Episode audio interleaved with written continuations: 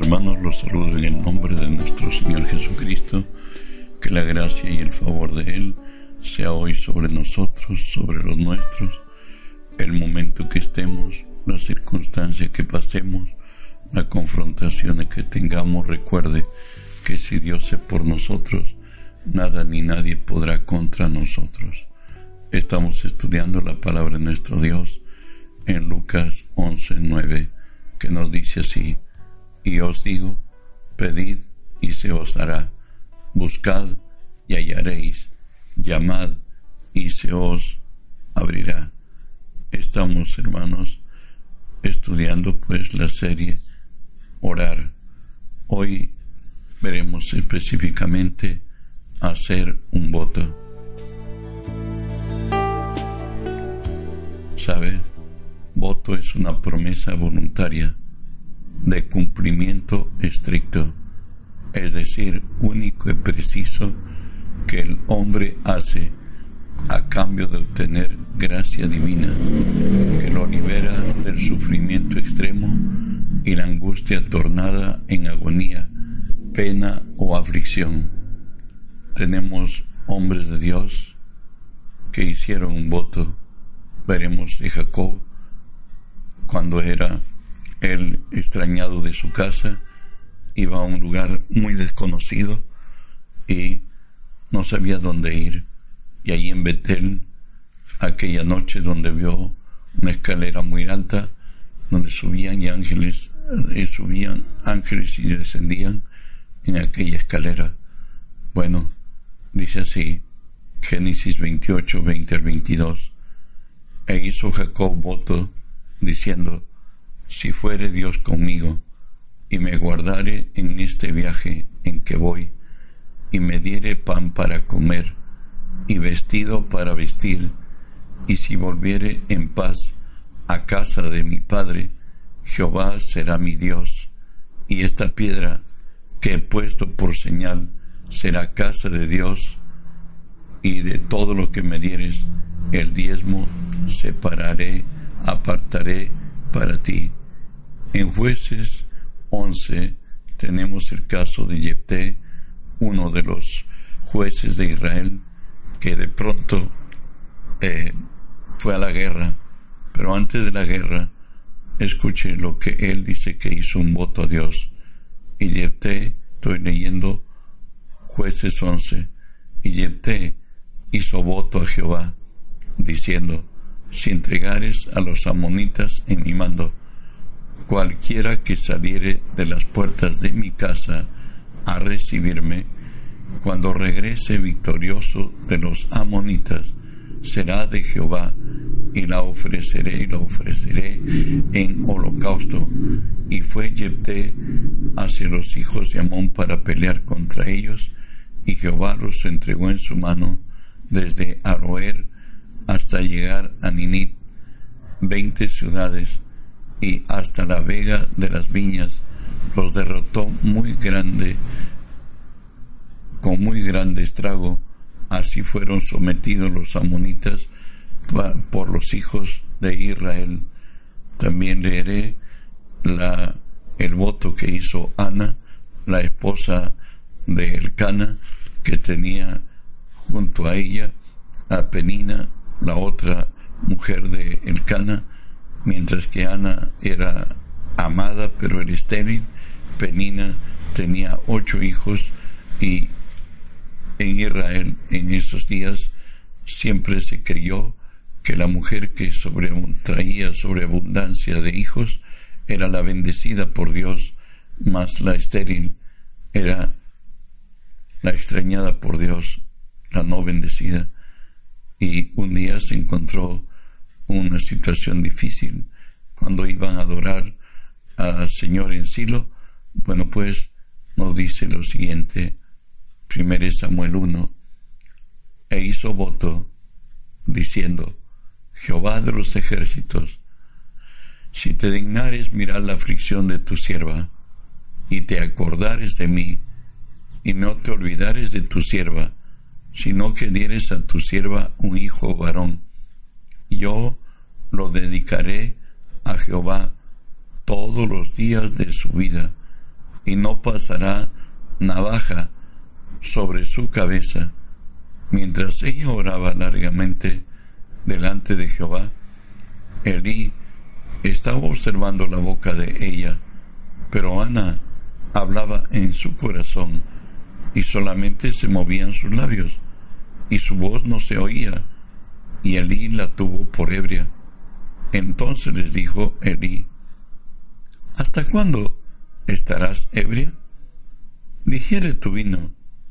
Y Ana le respondió diciendo, No, Señor mío, no soy una mujer, yo soy una mujer atribulada de espíritu.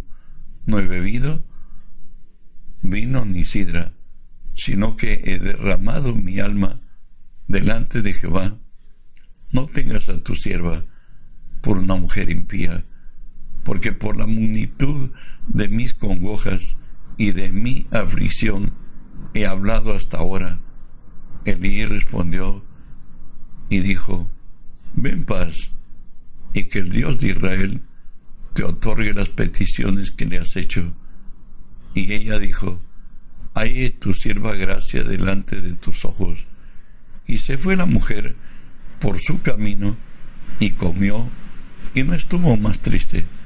Y levantándose de mañana, adoraron delante de Jehová y volvieron y fueron a casa en Ramá.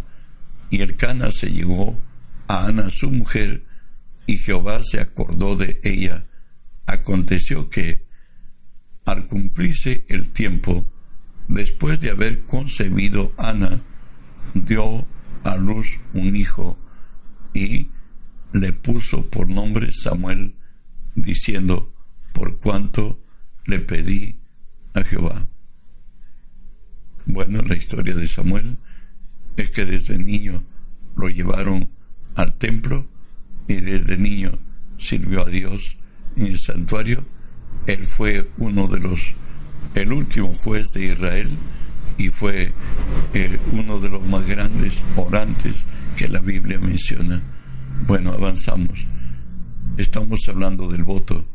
El favor obtenido a la aceptación y materialización de su propuesta presentada delante de Dios trae al hombre la responsabilidad de cumplir obligatoriamente la parte que prometió a Dios. El pago de la promesa es exigencia divina sujeta a penalidades.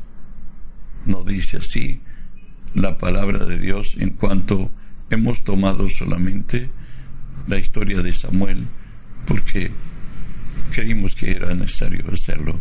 Primero Samuel 1, 24 al 28. Después que lo hubo destetado, por cierto, la mamá lo llevó consigo con tres becerros, una efa de harina, una vasija de vino, y lo trajo a la casa de Jehová en Silo. Y el niño era pequeño. Y matando el becerro trajeron al niño a Elí, era el sacerdote, y ella dijo, Oh Señor mío, vive tu alma, Señor mío, yo soy aquella mujer que estuvo aquí junto a ti orando a Jehová.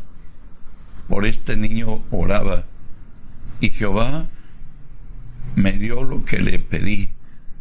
Yo pues lo dedico también a Jehová todos los días que viva. Será de Jehová y adoró allí a Jehová. Por cierto, se quedó Samuel en la casa de Dios y fue profeta en Israel hasta el día que Dios lo tomó. Veremos condiciones en las que se hace un voto. Las escrituras nos muestran algunos ejemplos en los que éstas se dan.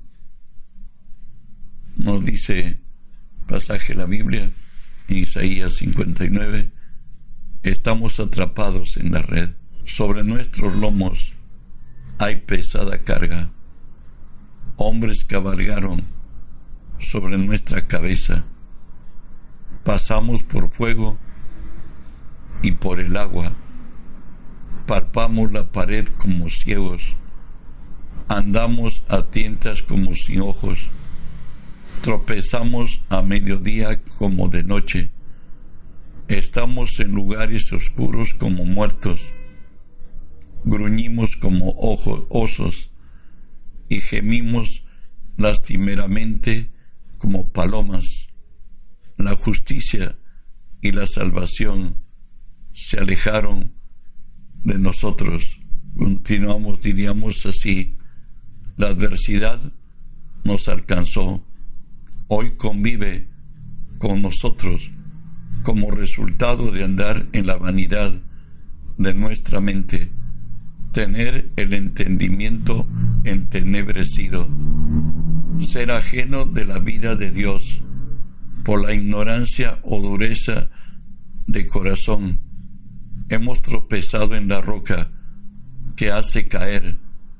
La palabra que nos era de bendición se ha vuelto en contrario.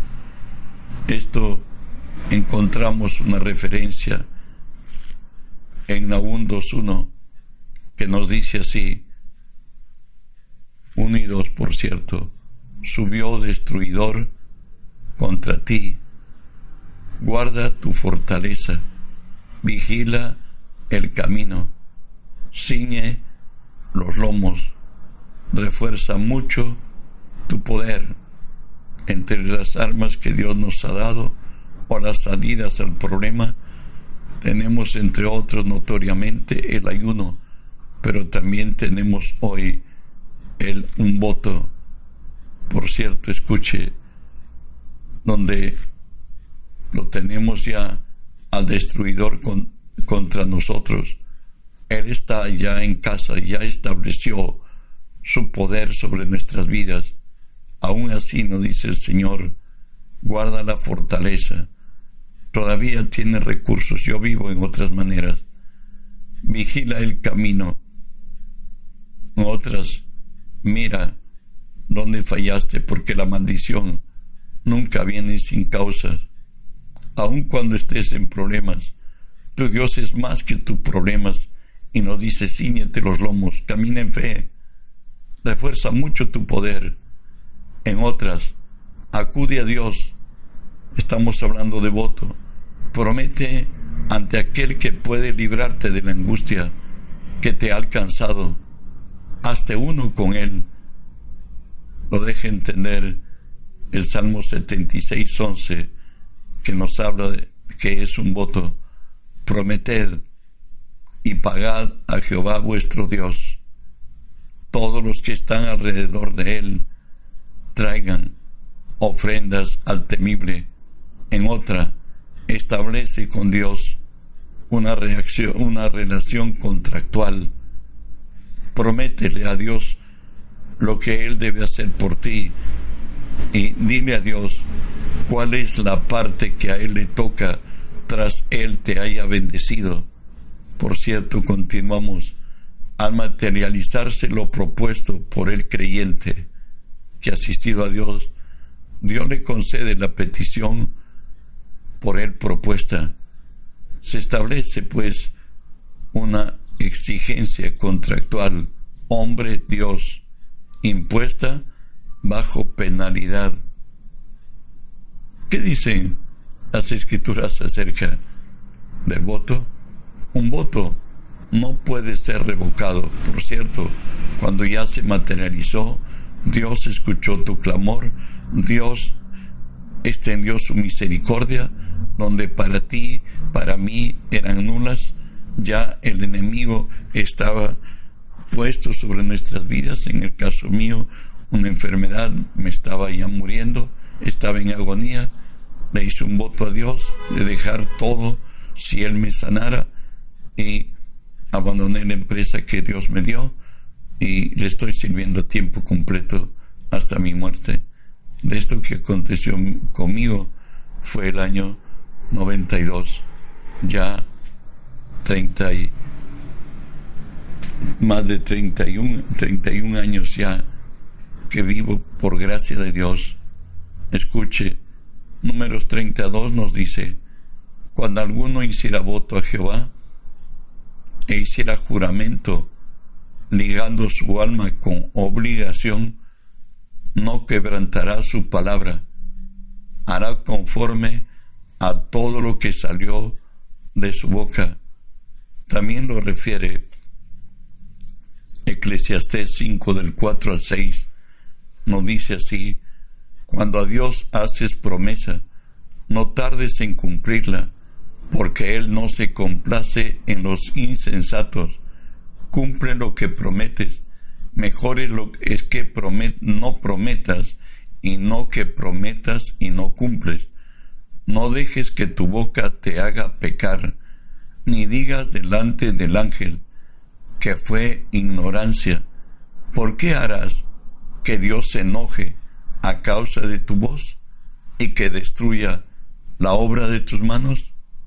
Deuteronomio 23, 21 al 23 vuelve a recalcar y nos dice, cuando haces voto a Jehová tu Dios, no tardes en pagarlo, porque ciertamente lo demandará Jehová tu Dios de ti, sería pecado en ti, mas cuando te abstengas de prometer, no habrá en ti pecado, porque lo que hubiera salido de tus labios, lo guardarás y lo cumplirás conforme lo prometiste a Jehová tu Dios, pagando la ofrenda voluntaria que prometiste con tu boca.